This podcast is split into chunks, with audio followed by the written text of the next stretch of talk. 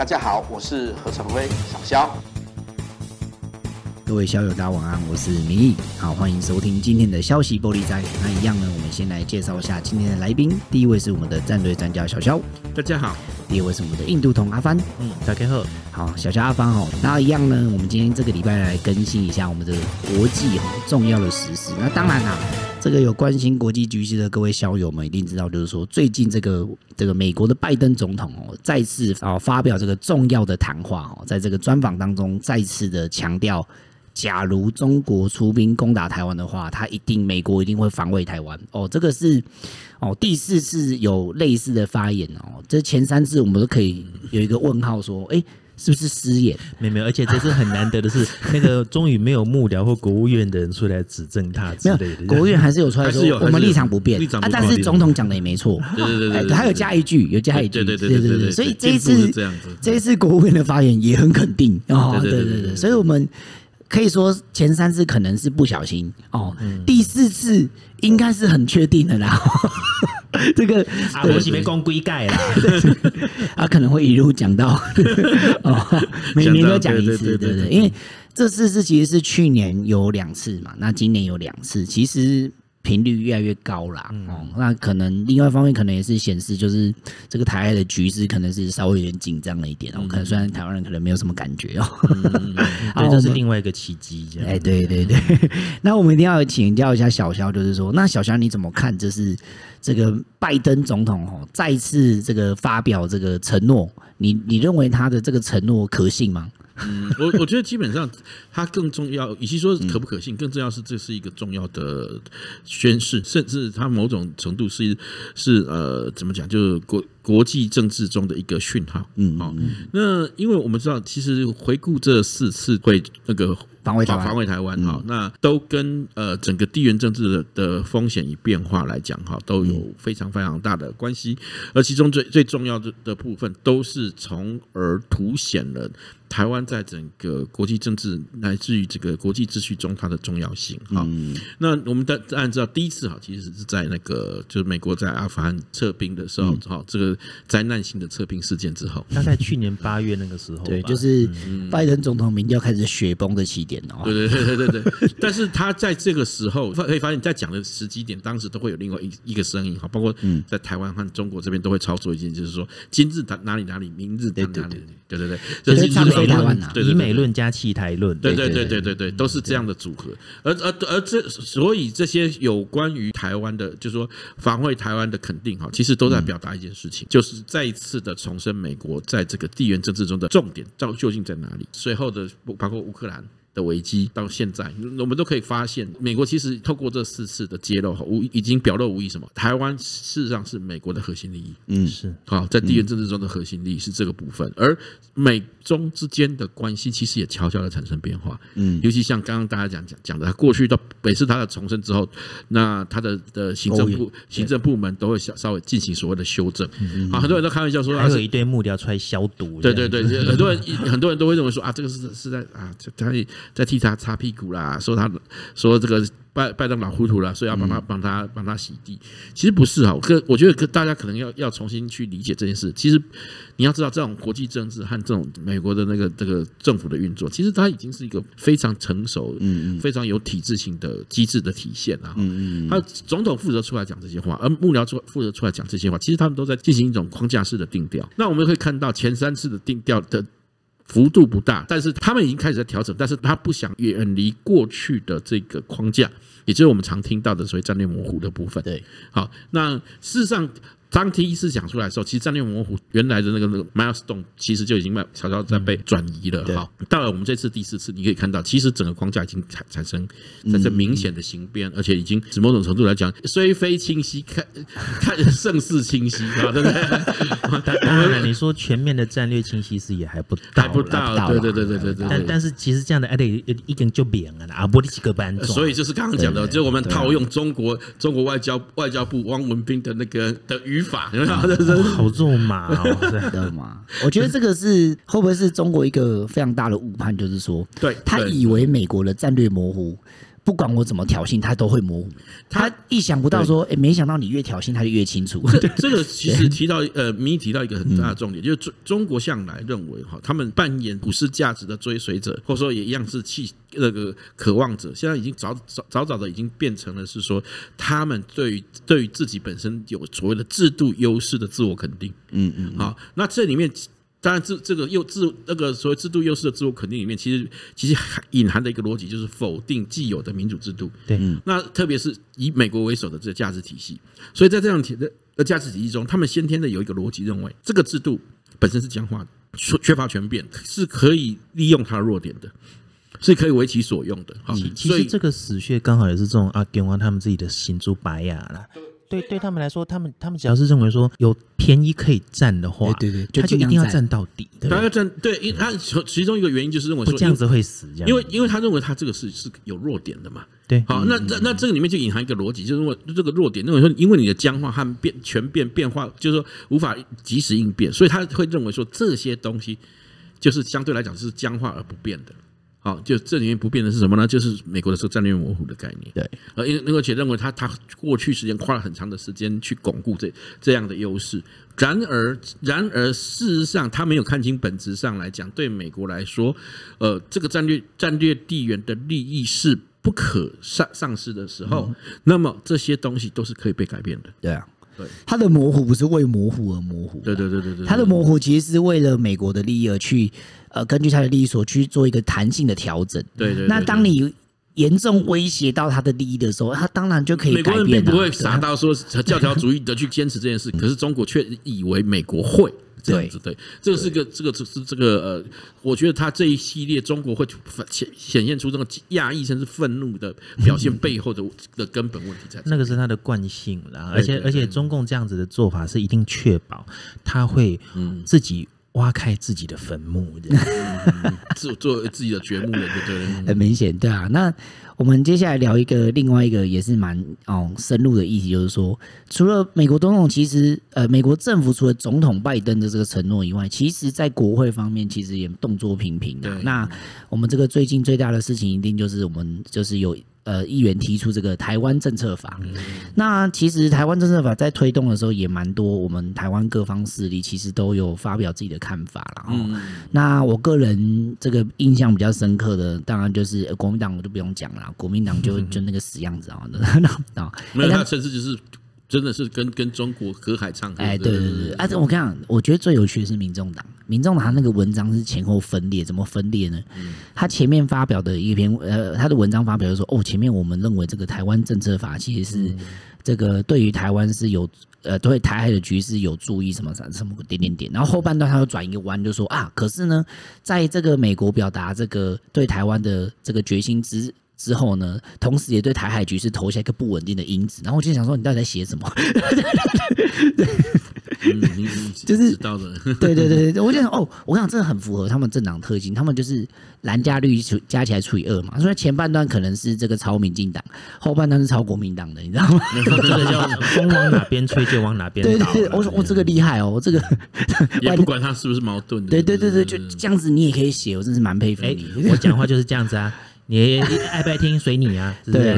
但我们今天也不重点不是聊他啦，重点是说我们是不是要请教一下小教授？那你觉得这个台湾政策法其实他可不可以帮我们解说一下它大概的内容是什么？那台湾政策法最重要的部分是说，因为其实过去台湾台美之间关系，或者说或者说呃台湾台呃美国在处理台海问题的一个最根本的框架和个个最根本的法律源源泉源，就是所谓台湾关系法。对，TI。好，那那大家都知道，其实台这个台湾关系法才是整个整个。整个这个台海问题中，哈，其实最最重要、最重要的基石啊。嗯。可是我们可以知道，其实台海这个随着中国这个大，中国的这种国力崛起以及对外的扩张的野心越来越明显的时候，哈，那台湾关系台湾关系法当然非常的非常坚实，但是问题是，恐怕面对中国的这种日益积极积极的动作中，恐恐怕鲜有不足或略显被动。嗯，好，好，所以在这样的背景底下，美国朝野各各方其实都有认为说，台湾台湾呃台湾关系法或者说台湾美国与台湾之间关系，其实应该要面临面临重新的调整了哈，因为毕竟你拿一个几十年前的几十年前时空背景所制定的法律来应对现现在的新的新形态、新新的挑战的时候，确实是是有点力不从心。嗯好，在这样背景底下呢，台湾政策法哈，那就就是全面性的提升对台美之间的关系。嗯，好，所以它其实所涉及的层面，如果从原始草案来看，它涉及的层面非常非常广泛哈，包括呃台湾代表的名称地位哈，嗯嗯，对国际间的国际组织或国际国际呃往来行为的呃呃参与的支持，乃至于到包括像台湾军事力量的提升，这边这个部分更是不不不只是说承诺保证呃所谓的销售者和防御性武器的问题了，现在已经不是了哈，甚至事实上，他甚至这次很很爆炸性的，或者说对中国中国来讲是一记呃，或者说或者说以美论者是一个一记闷棍的是，是他甚至提出了说，在四年内要提提供台湾四十五亿美金的军事援助，而且还被标注为无偿。嗯嗯，啊，无偿的军事援助，而且在第五年再增加二十亿，也就是整个总共五年之内要提六十五亿六十五亿美金来提升这个的力量，将近两千亿台币。那其实这是真，这个是相当多的的一个数字。好，那过去有些某些人就说啊，这个量体啊，台湾的量体啊，按照那个比例啊，你你就你生死这个国防预算就就这么多。有的人甚至是以此为是某某财政学啊，这个是这个是这个 这个是无法打破的框架。但是我必须这么说，你就真真要讲财政学的话，那你还忘了一项财政中除了你自己的本身自有的参与以外，还有一种东西叫叫融资啥，对不对？对对，融资性的这个金融借贷的部分就是这这些人大概这些人大概就是。是不相信说世界上会有 angel funds 的，对对对。啊，实际上这一次的这个我们在讲的这个这个就美国所所提供的这个军事援助的里面哈，这这次很特殊一点是它就是一些一一种军事性的融资，那目的是希望能快速在这五年内，为什么有个期间？不，它期间的意思就是希望在这五年内啊，能迅速的提升台湾的防卫力量。对，所以对应性的在台湾自身在提出军购，受给台台湾一个等同于非北约盟国的地位之外呢，在在。这个所谓军事资产的移转上，除除了给你这样的地位之外呢，就另外再给你给予你军事融资、融融资的。其实这个是不是也是因为现在一些国际上面主要的智库都在预估说？就是二零二七年左右，是很容易有这种台海是，是没有错。这其实正是回应这件事情。为什么？所以为什么是五年？就是因为我认为大大家认为是这这个是这个台海地缘政治风险最高涨的的的这几年，所以他必须要在这段时间内给予这样的的军事援助。哈，那机会窗口。对，你看这这搭配于台湾，这大概也增加了大概增幅大概也是差不多百分之二十了哈。所以从过去一百亿美金左右到今年今年大概它一百。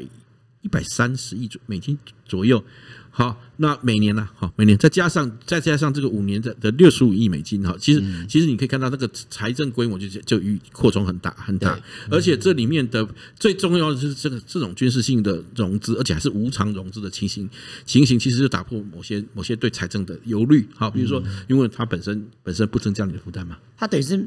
就是就是美国直接送钱给你，叫你赶快武装自己啊，对不对？对，等于对应性的说，你 你有要提升的意愿，我我给你，然后你可以买到你需要的，因为他给你非北约盟盟国的地位，所以你很多过去买武器的限制被被拿掉了啊啊！那同一时间，他又又又给你更大的。扩大就是说，你可以买到更多的东西，所以我们可以买的东西跟美约盟国就是我们的无限接近，对，无限接近没错，确实是质与量去提升。当然，美国美国目前还是呃，他们自的政策性的的指导上面，还是希望是说尽量是以以不对称。防卫对对，不会不会不对称，也不会因为你有六十五亿，他就答应让你买航空母舰，不会这样，不是这样，你没有必要。坦白说，台湾也没有必要去做这种，不要浪费钱，不要浪费钱。对对对对对。对。但他他那这样的话就可以大幅度而且迅速的提升台湾的防卫力量，这是这个政策法案的的设计的目的。那当然，所以也正是因为它这种重磅性的影响，所以中国的官方哈外交外交部哈好像驻美大使吧，也嗯，美国的呃他们驻美大使也还会才会在说，这台湾政策法的通过，一旦通过，就将彻底的改变美中之间关系。对啊，然后认为说这个事情会是是灾难性的，反正反正这提出非常非常多的恫吓。对，对中国是灾难性，但是对世界就是好事。对对对对，而且我觉得他蛮天真。美中关系早就回不去了，不是吗？对对对对，你怎么觉得还有余地呢？对对，所以所以所以所以他在他在提出这种恫吓和警告之后，嗯、美国美国国会却却却就是说在他在那个参院就通过了嘛，哈、嗯，就是委员会已经通过，所以他剩下就是在再来就是在在院会里面、哦。而且说实在，这个其实。卡其武告 media，大概在一两个月之内，其实就已经无复尾了嘛。对对对，因为当初有比如很多人还是认为说这个法案提出来，大概也是象征性啦，可能这的那个这个会期来不及啊，或什么，或或者说可能要等等到明年。当然啦，目前是因为牵涉到说其中选举的问题。对，但是这个是有点赶。对，这对，但是这正是因为因为是涉及其中选举，也涉及这个现现当前。紧张的台海局势，嗯、所以反而你可以看到，哎，这个法案却开始迅速的通过。对，哦，这这确实是进度很快，进度很快。对对，无论无论是不是在今年这个生日时间通过，可是你可以看到，这个这个美中关系之间真的是回回不去了。对，就变台湾议题，其实在美国大选是一个很重要的攻防的议题。对啊，而且你可以看到美国的议员，很多议员对不对？纷纷在继佩洛西议长来之后，纷纷来到台湾啊。对啊，对对对。其实很多，虽然新闻不多，但是陆陆续续每个礼拜都有。对，现在为什么会不不多？正是因为新闻。不多的原因，正是因为每个。这太多人来，对对，已经没有那个热度在了。它变成一个常态，对对对，常态化，对对，好像不是常态，就是一下子大家也认不记记不清楚是有哪些，对对对，正常。对，就是大家也有点习惯。我觉得台湾人蛮蛮容易习惯的。其实附带一提哦，呃，最近连那个欧洲议会的副议长，对，他其实都有都有公开发发表说啊，他们对台湾这个对台海的态度啊，怎么还有对中共啊，他们不会再那么天真啊，不会再那么软弱啊。那其实严格来说，欧盟今年到现在也通过了八份呃，相关的这种相关的决议跟文件。对，虽然说大多数可能都不是那么的重要啦，但是基本上其实我觉得，也许不是实质性的象征性的象征性，但是在象征意义上是不可不不不可。其实以前欧盟对台湾是爱理不理的嘛。对对啊，现在突然突然之间，台海啊、印太、印太战略都成为显学了。对，尤其想想就是欧欧洲跟美国的等于就等于说同时这样子对对转，你可以看到看到包括德国也一向奉行比较低调不不干涉主义的，这因为战后啊这个这样的那个国家哈，你看他都已经表明说未来会派更多的基建进入南海、台湾，就就就是那个亚那个印太的南海地区，你就觉得这个这个真的，我那时候刚刚看的是这个奇怪，我看看错报纸嘛，看错年代。德德国确定吗？确定啊，对。当初那个北欧飞机没有几台可以飞那个德国是是他吗？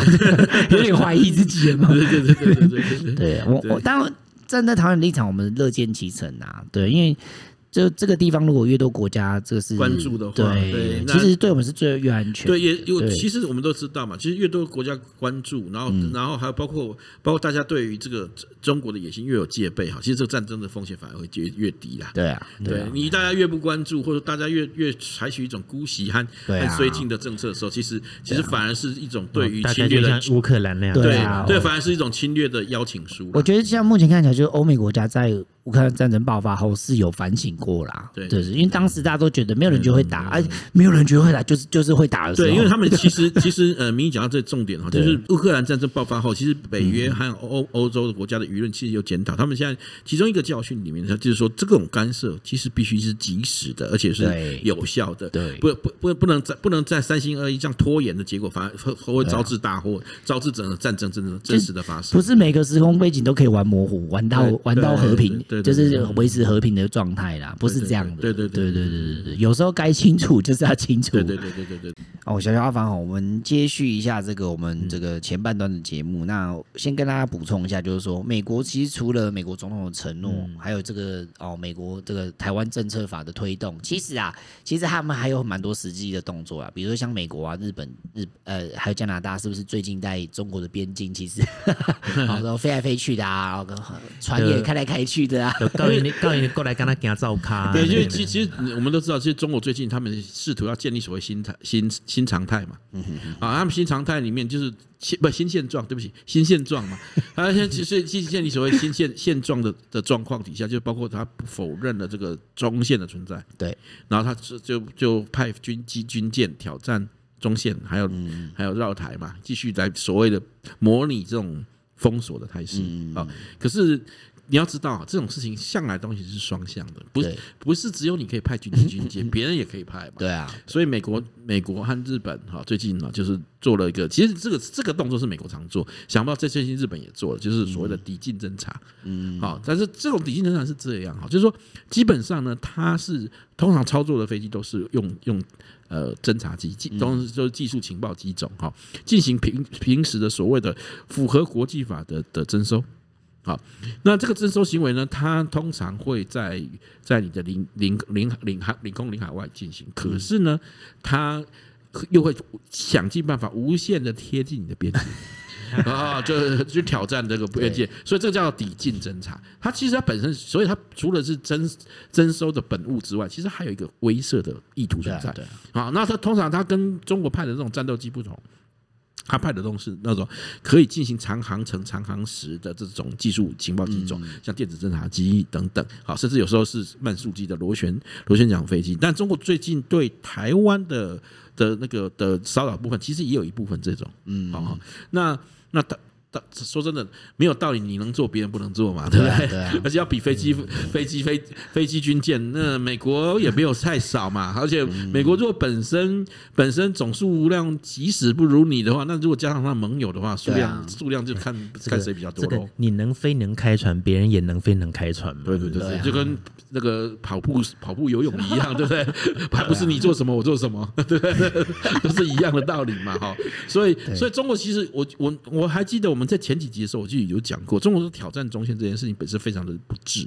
为什么？你否认中线存在的话，那相对的，相对的，其实，在这样的拘束固然是对你自己的不再有拘束，那相相对的，你对照也不再有拘束，不是？对啊，对啊，对对对，别人也没有拘束啊，你就没有拘束啦。对啊，对啊，这这个是一个一个一个，我们觉得这种中国那种单面性思考的一种惯性，那个的主观本位本的本位思考惯的惯性，必然造成的一种结果啦。我觉得。不知道是不是赛局没有念好，我我不太懂啦。对，就是我觉得他们可能都没有去量到，他们他们是一个中国是一个良好的所谓的历史历史主义者，就是对啊，对对对，就是你知道，就是他们总他们总会跟你讲说，这个历史历史的事实终将证明，对不对？无产阶级终会获得统治全世界的这个的这个权利嘛？天下大事，合久必分，分久必。哦，没有没有，你这种你这对这个也是一个历史主义的叙事，可是对他们来讲，对对对。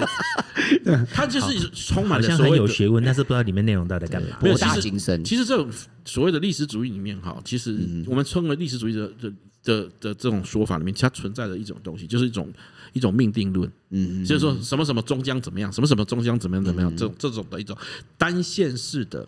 直观呃，直直观直观式的非对话性的的一个的的的结果啦。好，那那我们通常把这种的叙，他们一定伴随着一个所谓的非事非历史的叙事。嗯，好，这里非历史我们是用 a history，一个 history 的的说法，也就是说有一个小 a 的 a history 的说法，那的的的叙事，那是什么意思呢？就是说他有他一个自己的自自身自呃自我满足的逻辑，好，但是与外界。没有没有干联，他是一个我已经决定好一定会怎么样，然后然后所有的规律必将朝着这个方向去走，对对对，就编一个故事，然后结论是这样的，对对对对对对对对对。对啊，大概是这样的状况。好，那就是除了这个，我们大跟大家更新这个美国、日本哦，还有加拿大的这个最新的动态。那一定要来帮大家更新一下这个我们的习大大哦。习大大最近其实在这个哦，他的盟友们哦，我现在也不太确定他是不是盟友啦，就 就是虽非盟友，胜似盟友。哦，他也访问了蛮多国家，那就是都是一些所谓的在这个上海合作组织里面的国家嘛，对不对？那他在这个上海合作组织的大会上。哦，是不是有一些奇怪的举动？是不是小乔可以跟我们分享一下？其实这件事情本来应该是个大事啊，哈，因为因为毕竟是这个习近平这个超级宅男，两年多没有出过国后，第一次出国，在在武汉肺炎疫情之后的头一次出国，好，那那但但你说有人说有啊，还要去香港，那你这样讲就不对了，香港是国内，对对对对对，是国内，对，你这样就行政区有港独嫌疑，有港有港对分裂分裂主 分裂国家主义。的。对对对对对，最近最近在香港还有个男子在好像吹奏一个什么乐曲，在纪念女王的吧？对对对对，给起来啊！对对对对对对，连纪念女王都不行。对，现在都是这样。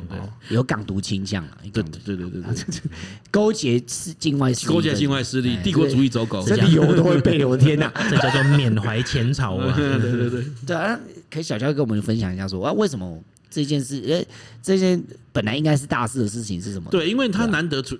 第一个就难得出国，啊、第一终于要出国了，而且而且他其实本来是一个信号，因为在二十大前他可以出国，表示应该某种程度来讲应该稳了。稳了嘛，哎，对他不用不用作证，不用怕不用怕被翻盘嘛，对不对？啊？那所以他敢出出去，而且更重要是这次他会跟在俄呃俄乌战争爆爆发后，他跟普林德再次见面。哦，这是受到世人相当关注的地方，而且在俄罗斯在在乌克兰的第三阶俄乌战争的第三阶段中已经开。俄呃，乌克兰开始在大反攻的状况底下，显而易见的，呃，俄罗斯必然将会要求中国更多的援助，或者说更大更大的表态。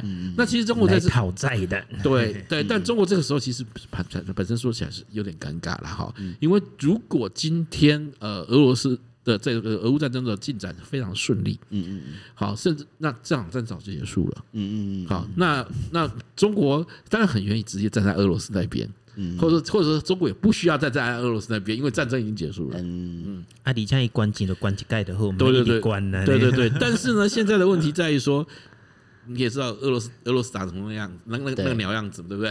那所以现在就很需需要这些这些这个呃。习大大弹药资源，对，不是要兑现某些承诺啊，不然你想看，他去当初在在冬奥冬奥的时候签了二十二十个协议，对不对？对啊，那是不是应该赶快兑现一下？不然不然我撑不住了。你要知道，俄爹撑不住了，黄俄的孝子贤孙们怎么可以呢？对不对？怎么受得了呢？对不对？对，而且而且很难得的哦，这次在乌兹别克萨马尔罕举行这个会议里面哦，以前那个圣地普京吼还派头拢瓦多啊，对，这种去什么那种国际会议的话吼，拢呢故意慢慢那在搞啊呢，好让一点缅甸蛋，那就没想到这次这样子，圣地就是加尊喜的一根卡的来的。对，其实这其实你也知道他有。呃，俄罗斯也现在很需要稳定那个稳定它的周边地区，因为在这就在这个上合组织在这个萨马那个在在那个萨马罕召开的同一时间，其实其实它那个呃呃俄罗斯边境的其他国家。一些周边的其他国家了哈，其实也也随着俄罗斯的战事不顺，也开始爆发战争。中中亚的后院真的是蠢蠢欲动。对对对，亚塞拜然，亚塞拜然，对，哎，还有还有哈萨克和和那个乌兹别克也有蠢蠢欲动。塔吉克跟吉尔吉斯也啊，对，塔吉克跟吉尔吉斯也也也都冲突。其实你也知道，大家都有嗅到那个帝国要崩解的状况。对对，烽烟四起啦哈，所以先下手为强。然后在俄俄罗斯的，包括现在因为。长期被封锁，这个时候需要中国兑现一些东西，所以你可以看到他做中呃呃呃本来习习近平兴冲兴冲冲想要去当做被众星拱月，对不对？上合组织的官方语言就两种嘛，中文和俄文。这次终于可以讲中文了吧？不用再讲了，不用再再因为翻译。不对，因为没有因为没有翻译而露出尴尬而不失礼貌的微笑了嘛，对不对啊？对对，被被俄罗斯普京笑说孤独的勇者，大家应该知道那一段吧？对不对？他不小心去了会场的时候，只有他到，其他人都没到，连翻译都没到。结果俄罗斯的代表团已经到了，就只有他一个人面对杀大家，他又不会讲俄语，也不会讲英语，然后就看着普京两个大眼瞪小眼，他只能露出尴尬而不失礼貌的微笑，蛮好笑的。对对对，然后被被被普京跟调侃跟。普京跟旁边人说：“你看，一个孤独的勇者，孤独的勇者。没关系啦，普京今妈妈就讲高端了。对对对，但没有人家很聪明啊，所以这次本来。”习习习大大认为认为他可以去当那个，结果没还没出发，事情就黄了。为什么？嗯，就在他出发前夕，俄罗斯就公布了，因为他们会有一个会前会嘛，这个就公布了栗战书。他栗战书在里面说，他们会将会坚定的站在中站在俄罗斯这边，当俄罗斯的车影。这下事情就闹大了。为什么？算是中共的那个三当家这样。对，第三那三当家居然就把这个底牌给掀了啊！对，掀掀了，掀出来之后，然后而且。俄罗斯又很过分，把它播到全球的媒体上面，就全程被跟拍侧录这样。对对对对，然后那本来是闭门会议啊，你就把它公公布出来，这下是美国和欧洲的欧洲就来是压力就来了，什么意思？你现在真的要站在俄罗斯那边吗？确定？确定吗？确定？对对对，确定。对，我们接下来就其实大家都知道了，对，大家都知道，可是苦无机苦，大家不要撕破脸，大家可以装嘛。你现在你是一假装没看到，对你现在逼他们没有办法不。没看到嘛，所以就所以普京到那个对，所以习近平到的时候就变得很尴尬了，所以处于很被动。好，所以所以去会谈中大概不知道又让了什么，所以他们当普京和和习近平见面的时候呢，双方互相肯定，好，互相肯定的同时说哦，我知道理解你们的为难处啦，哈，对啊，但是。但但对啊，那他也说这支持在支持中国的呃在对台台海的主张。可是你要听清楚哦，我支持我我我支持你的主张。我没有说我要支援你的主张，哎，对，哎，这是两件不一样的概念，口头上的呀，对对，我知道你，我知我知道你的主张，OK，你要那那那问题是要要我做什么？没有，我没打算要做什么。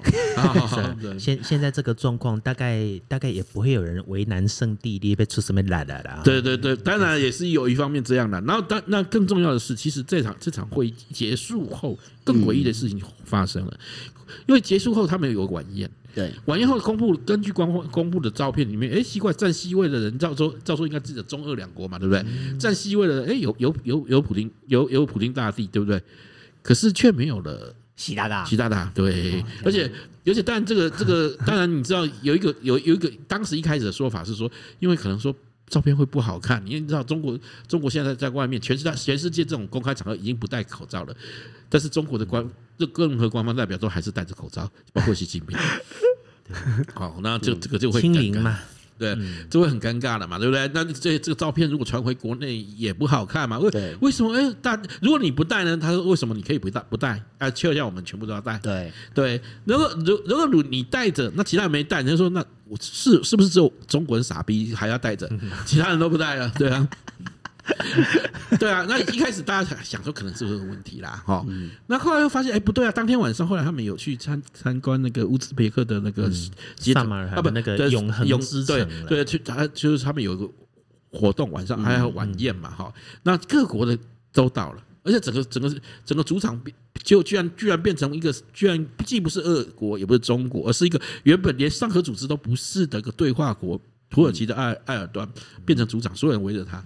啊。差不多的照片变这样子。哦，因为他大发议论。这个这个补充一下，因为其实土耳其算它不是成员国啦，但是它呢，呃，一一直以来，它好像从两千年它是对话国，它就是要怎么说对话伙伴之类的，对话国，所以我当下也可以插灰啊，没有，这是他插花的很多啦，对的，而且莫迪都去了，对对对对，印度也去，对对对对，而且最好笑是巴基斯坦和印度都有到哦。对对对对，两个国家的 这两个国家的，这是什么大和解吗？我不知道，看不懂。没有，我觉得，我觉得是大家很久没有开趴，大家啊找个机会。那个那个那个场面照起来就很好玩，真的很 party 啊！真的，所有那种各国的那个使节，不是各国的那个领导，就是在那边喝酒啊，吃甜点，吃甜点，大家在那边开杠啥微博，结果那吹来吹去，啊，那那都是不维，也是一样没有维尼哈。然后然后主人所有这个主位，普丁在。普丁在，但是主位，啊、但做主位有趣的就是这一点了。做主位的是埃尔段啊，对，其他人不会是他，所以这个是变成一种真的是纯 party 耶，没有什么作用啊，没有什么作用。那不是我想不止纯 party 哦，我补充一下哦，那这这这个这个上合会议下弄这样弄下来哦，三天的会议这样弄下来哈，中国中国光彩尽失，怎么样变主场变成是那个 L 段跟莫迪？对对对，因为因为莫迪 K 逃哦，见到那个圣地都该攻上面哦，这个现在这个世界不是往战争的方向走了，教训了普，教教教训啊，教训了一下普丁，对对。哇，印度还敢跟俄罗斯叫牌啊！哦哦，伊都东伊东丢那，你当场指导了他一下。哎，虽然是公，虽然是考起加 K K 啊，然后说什么希望你可以慎重考虑什么之类的。对对对。然后呢，我跟你讲，更莫名其妙是那个土耳其的 L 段哈，哎，给那个招 K 上面，他是会后竟然还跟大家讲说什么？哎呀，其实普丁内心也是很想停战的。我靠！帮他决定要不要停战了。哎，帮他爆料，对对，这样面子挂得住吗？不是，其实根本是帮他决定。我们普丁根本没有这样讲啊，对吧？对啊，哎，他胆子很大呢。我也不知道那个那个 L 段，他也不在前面解决上面也有。所以其实这场这场呃上合会比较有很特殊、很有趣一点是，事实上不是主。他这个是完全真正什么叫喧宾夺主？对啊，这个完全就那个完美诠释理论上的那个主人中国，慢慢在招招招都一个不见了嘛，一个我觉得这个是一个对，我觉得这是一个很好很有趣的象征，就是说象征着中俄两国他们的影响力真的是渐渐的是衰弱，而且包括中亚地区，你看土耳其的话事权开始加大，你因为你要配合我们刚刚我们我们所说到的，就是说就是说那个像像亚塞拜然和和啊亚美尼亚要开战这件事情，好，那这应该是它背后本来就是。分别是土耳其跟俄俄罗斯，对对对对对对，而且亚美亚美尼亚一向都是挖俄罗斯一边，对对对。结果你知道吗？在这里哈萨克都跳船，对。啊，哈萨克也跳船，对对。哈萨克哈萨克去支援亚塞拜亚塞拜然，他去声援亚塞拜然，因为呢，有个有个有有有个讲法是说呢。呃，哈萨克的那个石油管线呢，有有很多部分是通过俄罗斯，俄罗斯对。但是他如果说给他共同俄俄罗斯那口开掉呢，他要借着亚塞拜人那边给他运出去，这样。嗯。所以，在这次的争议当中，他就跑去支声援亚塞拜人，就所以你看，这中亚的这几这边这样子后不解的。其实某种程度来讲，也会让埃尔段更容易去宣扬他所谓大土耳其主义。对对啊，大突厥。那这个中国要小心。大土耳其主义，而且而且大土耳其主义因为，你不要忘了哦，五国中可是有一个国家叫做土库曼呐。哎，对。土库曼的意思什么意思？就土土耳其人的国家。对啊，对啊。啊，最远的地方呢，还有一个叫东土耳其斯坦。对啊。所以我 才说，其他大家小心哦。这个大突厥主义一路往向东了嘛？一路向东，对对对对。其实其实这个是势不可免。嗯嗯，现在现在那个阿共啊那边，中国那边是在想说什么？他们要加强伊斯兰教的这个中国化，这样子，这太慢了啦，他很紧张了，跟丢了。不是，我我我倒我我反而觉得说好啊，你们继续去研究伊斯兰啊，你不要到时候被俩贵有贵俩起啊。对对啊，而且而且你要知道，这次后来大家知道，好，习近平没有出席，他不是当天躲在旅馆里面，而是当天会议结束后，他就连晚宴都没有吃，就搭飞机。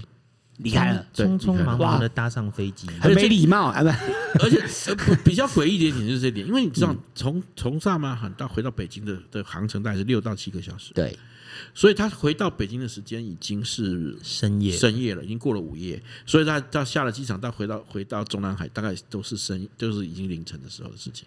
有什么原因？必须一定要这么搭夜机？对，而且搭夜机回去，红眼班机。嗯，国家主席当红眼班机能看吗？不是我，我是认真觉得好像不太能看。呃，所以这个时候很多人，人家想念北京的家乡味儿，不行吗？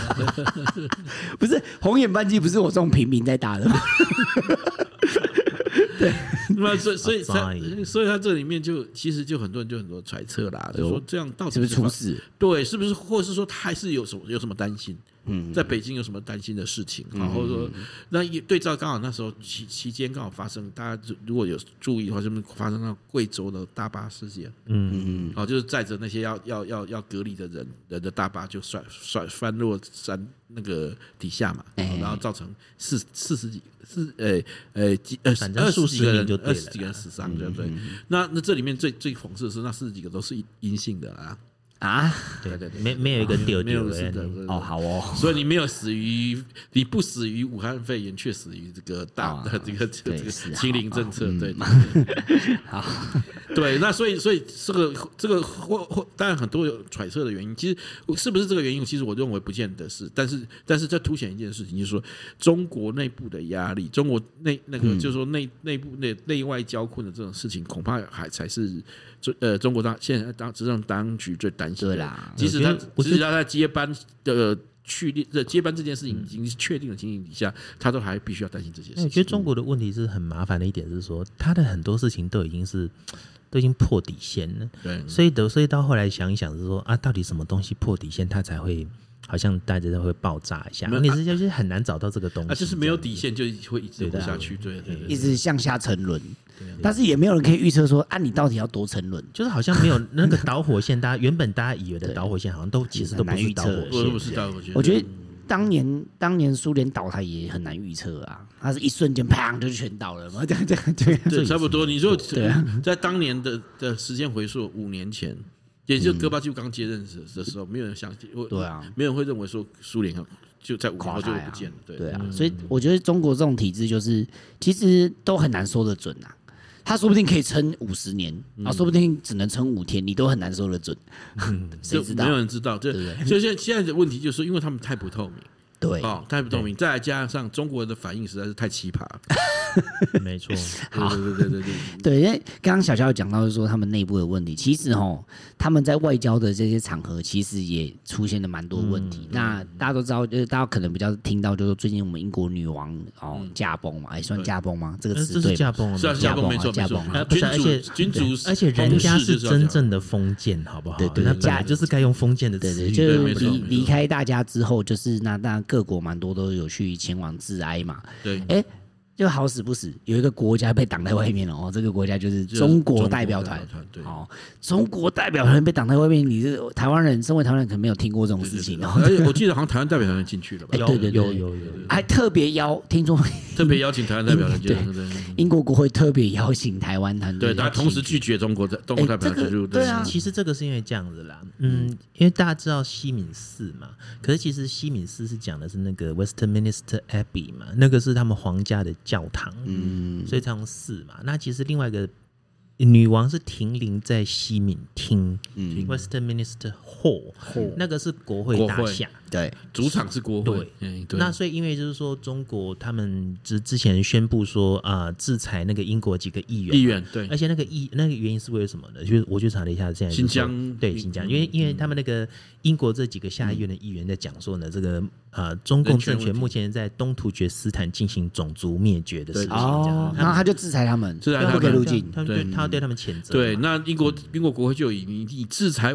本本议会的成员非常的无理，我我们当然不愿意接待你们，对，所以所以在停灵的期间，这也算礼尚往来，对，所以就在停灵的期间就不让中国的代表团进入，嗯，但是但是后来在呃，当然就是说女女王后来出来国葬的时候，巡行伦敦的时候，中国的代表团是有出现啊，对，有，但是那个真的是非常非常糟糕、失礼，然后丢脸的一个行为，这样就是说，因为全部人还戴着口罩，全场。不止不止不止，现场只有他们中国代表团戴口罩。中中共的那个是好像王岐山吧？王岐山，他带着那个代表团去哦，结果就没想到他下他那个他们那个代表团下车之后，还动员当地小粉红啊，举他们去欢迎欢迎热烈欢迎，然后在那边在那边鼓掌啊，根本拜拜托，人家人家丧礼呢，对，你别怕破，你怕啥艺术哎，就是这个这个国家这个国家是。低级之不要脸之下流到一个无法形容的地步。说句比较客气的了，就是你真的连文明的礼礼貌都没学会，野蛮人，就是野蛮人。人家桑礼你在拍手，弯转就是破给这人家一点。所以他们中国中国的小粉红最喜欢讲说，呃，台湾人是数数典忘祖，其实他们才真的数典忘祖。你没听过吗？他们难道忘记了忘记了一句古话吗？李有病不像歌，寡妇不夜哭。是啊，对啊，对啊，这是基本常识吧？嗯，对，这个好像最好他们家办丧事的时候，一堆人跑去里面怕怕婆啊，看你自己觉得怎么样？我觉得这个，哎，我觉得他们中共对中共政权是文明社会的毒瘤，就是这个样子。对啊，你从这个小地方做，我非常非常可以确定的这一点，很违反常识。对，而且这个事情是表现在全世界、全世界的媒体、全世界的媒体和和公众舆论前面。因为那个场合，全世界媒体应该不会学习。非常的突兀啊！对啊，对啊，对啊，而且你所有的大家所有的媒体都到。都在在拍摄这种过程中出现这种状况，对啊，大家应该很错愕吧？那个是丢脸哦，更笑死啊呢！他们可能不觉得啦，他们觉得这是没错，他们觉得他们大国崛起，他们可能播的画面就是那小粉红有没有？就是欢迎他们的代表团，然后就播那个画那一段，他都忘了是什么场合，对。对对对对，营造一种啊，当那个连英国就很欢迎中国这样子啊，我觉得。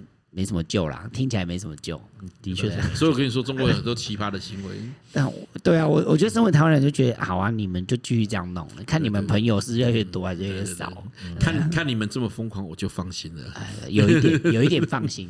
对对对，哦，我还还有就是看到习大大应该可以顺利连任，我们也很放心。